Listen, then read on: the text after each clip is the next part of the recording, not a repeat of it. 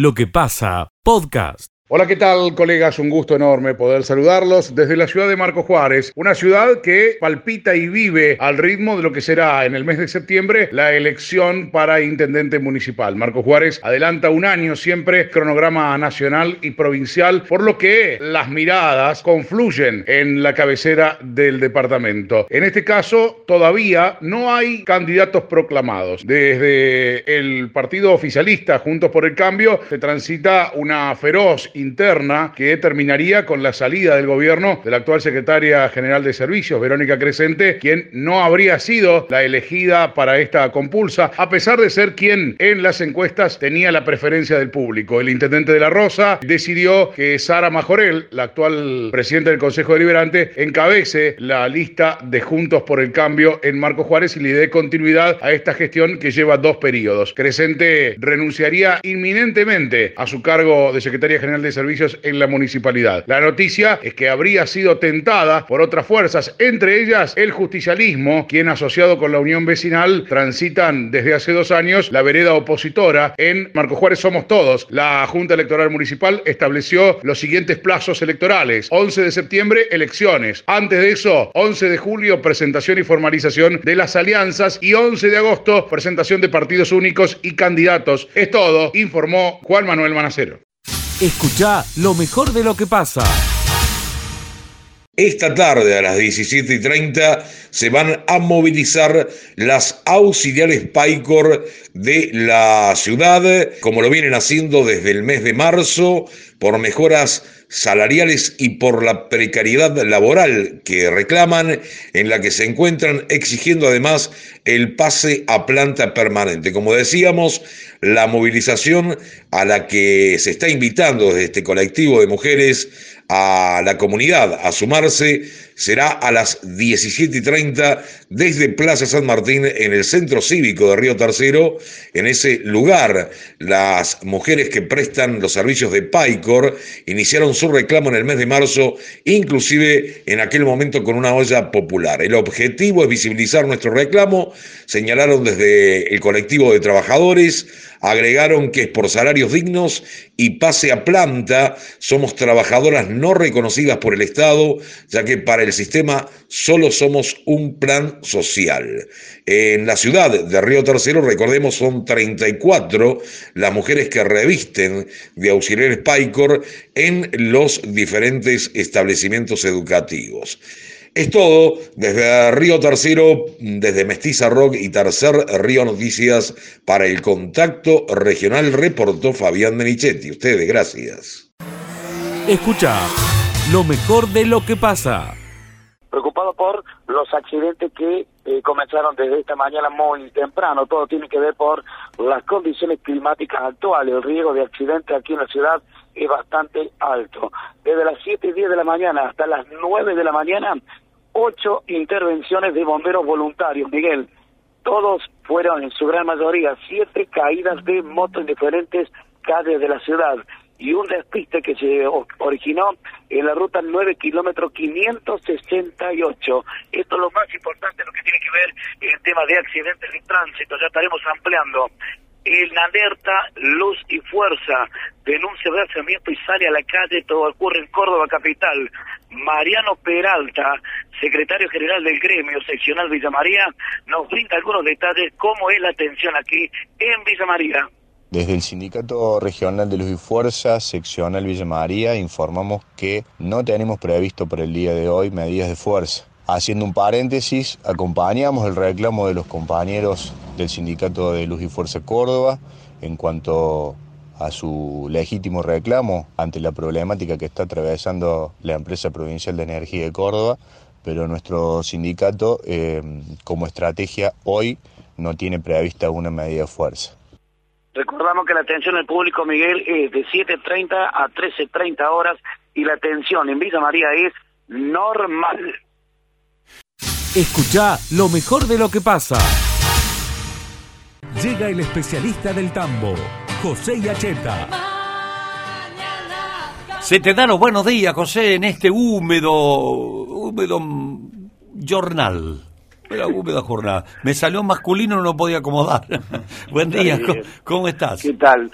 Un placer enorme, Miguel, como siempre, estar en contacto con ustedes en esta eh, jornada del 9, jueves 9 y el día del lechero de los jueves. Estamos preparando mucho material para todo lo que es la información este, lechera específica, donde por supuesto va a estar incluido el tema del precio, un análisis de lo que dejó el, Global Daily Trade y los precios de la leche en polvo, los nuevos precios de la leche en polvo, pero ahora he recibido hace ah, unos, unas horas el informe lácteo del movimiento CREA, para que la gente ubique, el movimiento CREA a, una, a varios productores, unos en la República Argentina diría eh, mm, unos 300, 400 productores, eh, pero son grandes muchos de ellos, también hay pequeños, pero, pero la mayoría grandes, y es un informe muy meduloso, bastante técnico, estoy tratando de entender un poco más, pero lo central en donde me he enfocado, que es lo que elegí como anclaje, porque, eh, te repito, digamos, el trabajo que, que, hace esta gente, digamos, es eh, aborda diversos temas, como por ejemplo, comienza hablando de la producción, usted, vos, sabés que aumentó un 1,7% en el primer cuatrimestre la producción de leche en Argentina. es uno de los pocos países del mundo donde crece la producción uno de los pocos países del mundo. Por bloque decrece en todos lados, América mm. del Norte, Europa y Oceanía, grandes productores de leche, e incluso Asia. Eh, también en sólidos útiles, eh, la producción, de, es decir, la producción de leche creció 1.7, pero la producción de sólidos creció 3,5%. No es menor, no es menor, es muy importante porque se hace en un escenario, digamos, jugando de visitante, digamos, con toda la hinchada en contra, ¿no? Estoy hablando de los escenarios macroeconómicos centralmente. El precio de la leche, eh, bueno, eh, recordás que está en 43.4, ahora posiblemente pegue un saltito a, la órbita del 45, de 45 pesos, pero me anclé en cómo está la relación insumo-producto, que es la que define el negocio. Es una foto muy buena del negocio, porque casi el 50% del costo de producir un litro de leche son los alimentos. Y dentro de esos alimentos, el maíz es el factor más importante. Entonces, para el mes de abril, de acuerdo a datos del movimiento CREA, se puede comprar 1,5 kilos de maíz, que más o menos cuesta 30 mil eh, pesos la tonelada, ¿verdad, Miguel? 31 mil pesos, vos tenés ahí el precio pizarra de, Rosario, correcto. con un litro de leche. Este mm. número, ¿qué nos dice?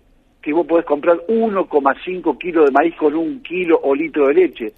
Que lo peor habría pasado lo peor ha sido el mes de diciembre de 2020, donde eh, al, influjo de la guerra, etcétera, etcétera, y el escenario macroeconómico el alza de los alimentos, el indicador fue de 1,4.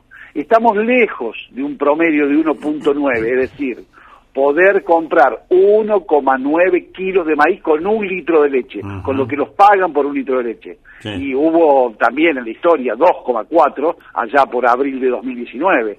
Recordamos que Argentina tiene el precio pisado un poquito del maíz porque tiene retenciones. Mm. Por eso muchas veces los productores intensivos no son tan críticos de las retenciones porque les favorece para producir un pollo, para producir el feedlot, para producir leche, Mm. también te favorece porque el grano está pisado, ¿verdad? Claro, claro. El precio del grano está pisado, tiene retención y vale menos que lo que vale en el mercado mundial. Pero mm, aunque generara ya una crítica este, en este sentido, y lo de cerdo también, que es aún más impactante. Pero me quiero con ese número, Miguel, la veo que la curvita va hacia arriba, eh, dice que se encuentra un 25,6% debajo del promedio de los últimos cinco años, que fue de 1,9, como estoy diciendo, y habrá que ver cómo evoluciona, porque si se miran los mercados de futuros, el precio de los granos continúan elevados, así que no hay en el escenario algo que nos indique que pueda cambiar mucho, salvo, salvo que se libere la gran cantidad de granos de maíz que Ucrania y Rusia en menor medida tienen para ofrecerle al mundo. Eso sería un factor bajista, pero mejor dejémoselo a los expertos en mercado de granos, que seguramente nos van a ayudar. Hasta acá la foto es que con un kilo de leche se puede comprar 1,5 de maíz y eso te diría que es, de es regular. ¿eh? nos, nos, presenta un negocio regular. Regular. Bueno, pero tu cámara saca una buena foto eh, de la situación, José. Nos sirve mucho, más allá que los expertos lo hagan a lo mejor con más píxeles o menos píxeles, pero tu foto es buenísima. Así que muchas gracias, José. Bueno, muchas gracias a vos, Miguel. Vos sabés que ayer planteamos en algunos grupos de WhatsApp una nota, un, trabajo, en realidad una presentación muy medulosa de Gastón Utrera sobre el costo de los transportes lácteos ha generado un impacto enorme en toda la comunidad láctea a nivel nacional porque ah, a, colación vinieron un montón de temas, ¿no? Cómo la industria define ese precio. ¿Dónde se paga el precio al productor? ¿En tranquera de tambo o en precio en la planchada de fábrica? Mm. Bueno, eh, algunos de los temas que seguramente iremos analizando y evaluando, pero el tema logística láctea que está en crisis y puede agravarse, va a ser seguramente tema en los diarios, así como lo es el costo del transporte de granos, el costo de los fletes, en función de todos los problemas que tiene, ¿no? el tema del gasoil, pero también del, del, aumento de los costos notables que hay en este segmento. Escucha lo mejor de lo que pasa. El próximo domingo elecciones en los centros vecinales, en este caso el barrio Golf. Vamos a escuchar a Marina Luna, decía esto hace algunos minutos. En diferentes barrios de la ciudad eh, se presentaron única lista. El barrio Golf es el único barrio que va a elecciones, que se va a realizar las elecciones este domingo 12 de junio, donde la Junta Electoral conjunto con las dos listas han quedado de acuerdo, digamos, en un acta donde las elecciones van a ser a partir de las 10 de la mañana hasta las 16 horas en el golf. Ahí se van a realizar las elecciones, ahí se van a hacer las votaciones. Son dos listas las que se van a presentar. La lista blanca A, donde su presidente es Tel José Sebastián, la lista B, color celeste, que su presidente es Gasoli Franco Ariel. Así que la verdad que para nosotros es un placer muy grande que, que, se pueda trabajar de esta manera, de que podamos tener una junta electoral que realmente fue muy comprometida, ha logrado muchísimo trabajo con todo lo que han hecho, así que con excelentes resultados. Así que bueno, les deseamos muchísima suerte a ambas listas y, seguiremos trabajando todo como siempre con todos en un gran equipo de trabajo. De las 9 de la mañana hasta la hora 16, las elecciones en este barrio, Barrio Golf Villanueva, Miguel. Escucha lo mejor de lo que pasa.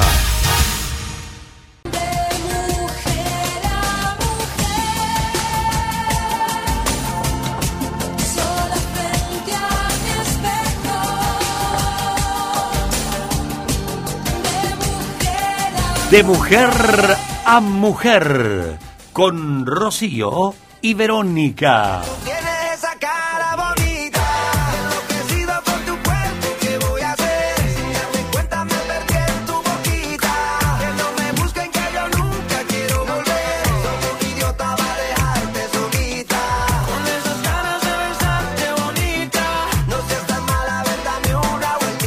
Hola, hola, Ro, ¿cómo estás? Qué lindo volver a encontrarnos otro, jue otro jueves. ¿Cómo estás, Ro? ¿Todo bien?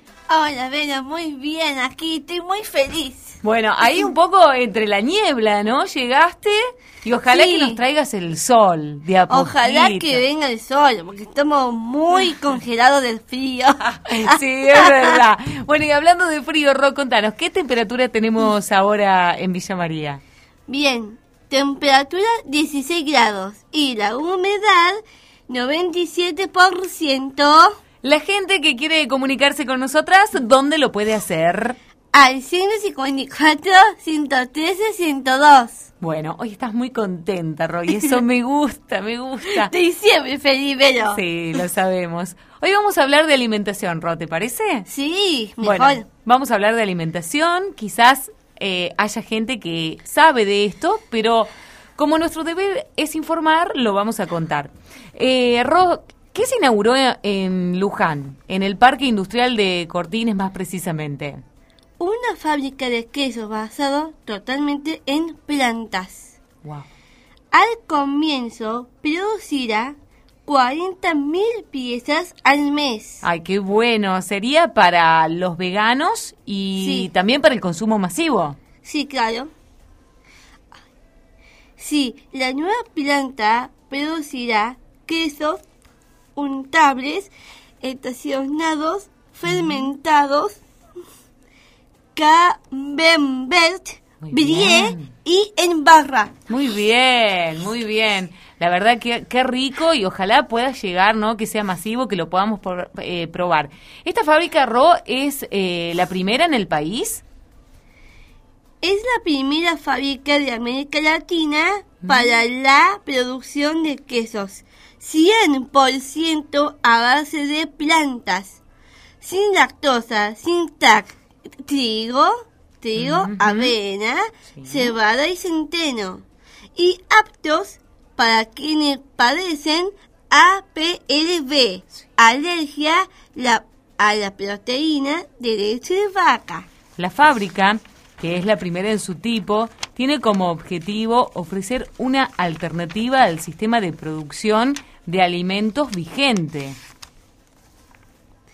Em, en una en, en una primera etapa, la producción de quesos está comprometida a dos marcas de productos veganos que saldrán al mercado próximamente. Ya en la segunda etapa, eh, RO, se va a buscar producir una marca blanda que puede estar en los hipermercados. Según datos recientes, en Argentina, un 12% de los mayores de 18 años son vegetarianos o veganos. En tanto, otro 12% de la población se definió como flexitariano, que son aquellos que buscan reducir el consumo de proteínas animales, pero sin eliminarla del todo. Las proyecciones indican que para 2030 el 13% del consumo global de carnes será reemplazado por productos sustitutos. Otra buena opción para alimentarnos. Bueno, Ron, nos tenemos que poner en campaña, conseguir estos productos y probarlos. ¿Qué te parece? Por supuesto, obvio que sí. Sí, me gustó mucho esta información que, que trajiste hoy. Es Gracias. Una, es una novedad realmente. Y antes de cerrar el micro, yo le quiero contar a la gente todo el esfuerzo, todo el empeño y toda la dedicación que le pone Ro cada jueves a este micro, porque por ahí la gente no sabe, ¿no? De, de toda la previa. Así que yo personalmente, Ro, te quiero felicitar. Porque todos los días sos como un ejemplo de superación. Muchas gracias, Bello. ¿Te puedo consultar algo antes Sí. de cerrar el micro? Diga, señorita. Para mí, personalmente, me encantan las verduras porque no soy vegana, soy vegetariana porque como mucha verdura y tiene Ajá. mucha vi- muchas vitaminas. Sí, me encanta. Me encanta, Ro. Nosotros aprendemos un montón con vos. ¿Tenemos saluditos? Sí, sí, pero sí, a la familia Faceta, Carla, Daniel y Rolo, y obvio a Silvina y Fabi Torta, a Betty Piva y a Gladys Lazo, y a todos nuestros fieles oyentes. Un abrazo enorme para todos. No quiero dejar de nombrar al grupo May que me acompaña en estos tres años. Gracias. Bueno, muchas gracias, Ro. ¿Nos vamos con qué tema? Bueno, vamos con Roberto Carlos y Jennifer López. Llegaste. Gracias, Ro. Nos Hasta el próximo jueves. Hasta el jueves. Chao. Chao. Escucha lo mejor de lo que pasa. la presentación del Encuentro Internacional de Danzas Folclóricas. Vamos a escuchar a Pamela Dayut. Ella pertenece a la agrupación folclórica Unida por la Danza.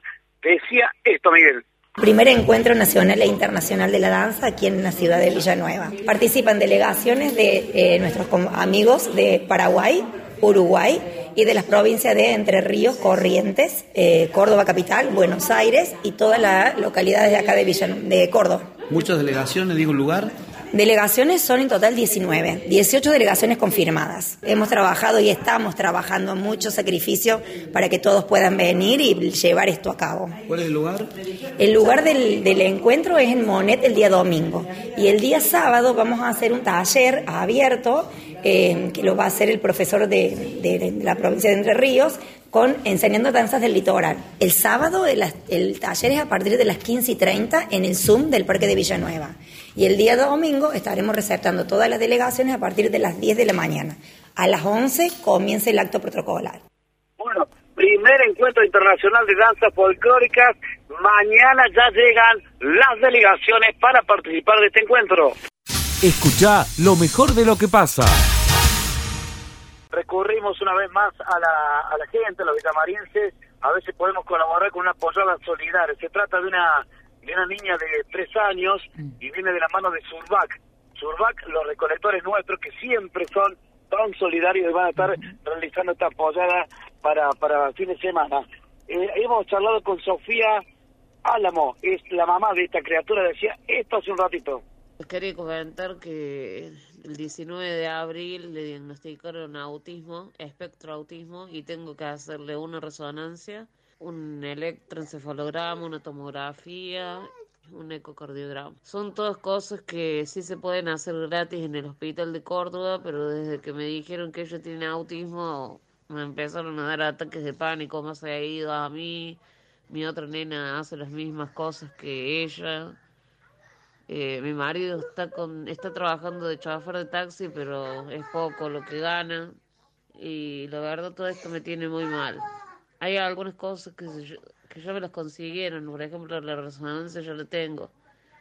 Pero bueno, nos hemos atrasado en el alquiler, nos, nos pidieron el departamento en el que estamos viviendo.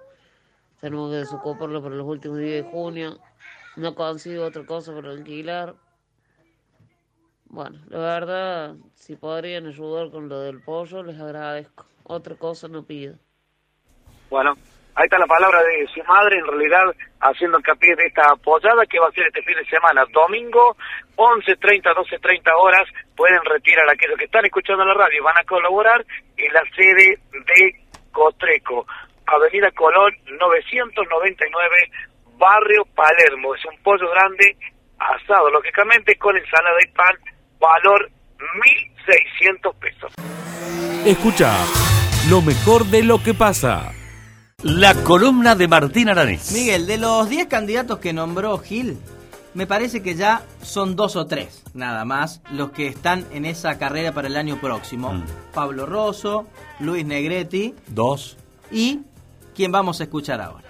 Carlos Litín Pisorno, titular del Parque Industrial, eh, de apellido pesado dentro del Partido Justicialista, con, con historia. Sí, legendario, de estirpe, peronista, sí. sin sí. lugar a dudas. Quiso ser, no, quisieron que sea candidato en 2003, cuando estaba la discusión si era Gil, Vedano, el propio Pisorno. Bueno, en ese momento dijo que él no quería y le preguntamos, también en la nota que le hacíamos ayer en conclusiones, por qué en aquel momento no y hoy sí, y tiene que ver hasta con una cuestión económica también. Ah. Decir, que en aquel momento su situación no era la misma que ahora, que está más tranquilo económicamente y que tiene más tiempo para disponer Bien. de la función pública. Pero lo escuchamos.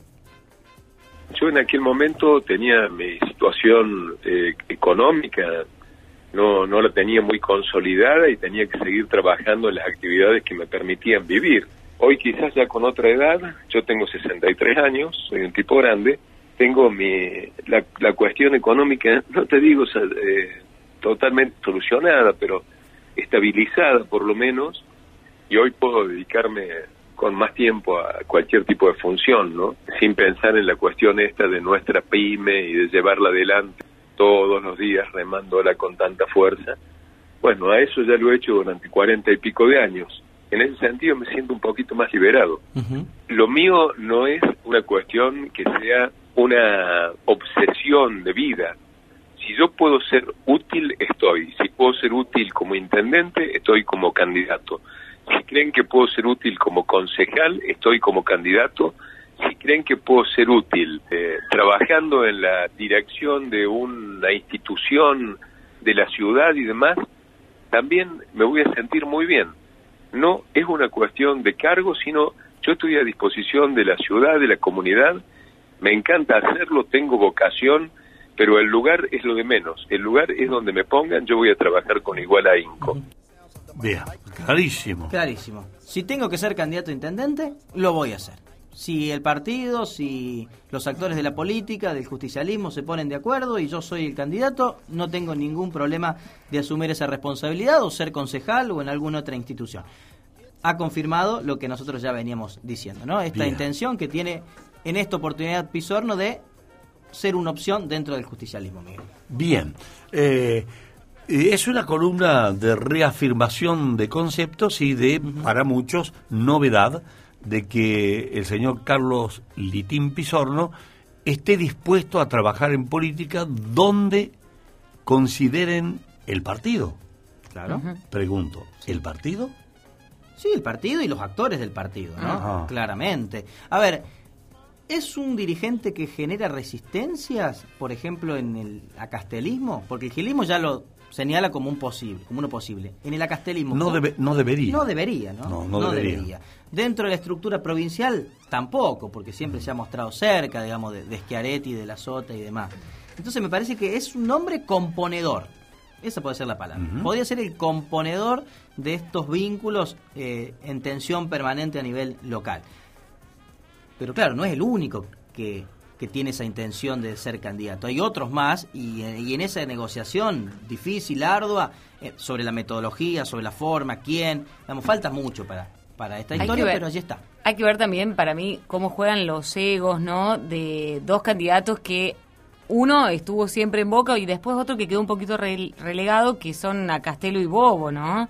A ver en cómo se acomodan frente a esta figura de Pizorno. cuadro, claro. Que eh, es fundamental. La, la palabra de, de Acastelo, porque representa un sector importante, el peronismo local, y el propio Marcos Bobo, que hoy es el, el hombre del gobernador en, en Villa María. Entonces, evidentemente van a ser actores importantes en esa negociación.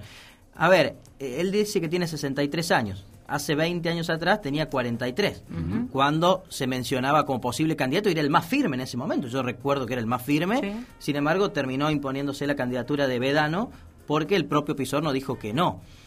Ahora, 20 años después, ¿es igual la situación? No, no es igual. No es lo mismo. No, para nada, no. No es lo mismo. Entonces me parece que va a necesitar otro tipo de consensos y de acuerdos para ocupar ese lugar. Pero así mismo dijo que no era una obsesión, era una intención. Claro, él dijo, lo escuchamos, sí, dijo, no, es una ob- eh, obsesión. Yo tengo eh, ganas de eh, brindar servicio, de, tengo vocación pública, tengo ganas de ser. De participar. Ah. En donde me digan. Donde me digan. Y habla como electo, ¿no? Pues donde me digan. Donde me digan, claro, Sí, como que en algún lugar va, si va me a eligen para intendente, voy para allá. Si Claro. me eligen para allá, habla como electo. Bueno, por lo menos en la, en la elección interna, después veremos si la Sí, gente claro. lo elige. Está claro. seleccionado al menos. Exactamente. Bueno, es, Bueno. Y además es un apellido, Miguel, de, de la historia también de Villa María, ¿no? Porque no es un apellido que viene de, cual, de, de afuera, no es gente que viene de otro lado, eh, es, es de aquí de la, de la ciudad, como decir un bota, ¿no?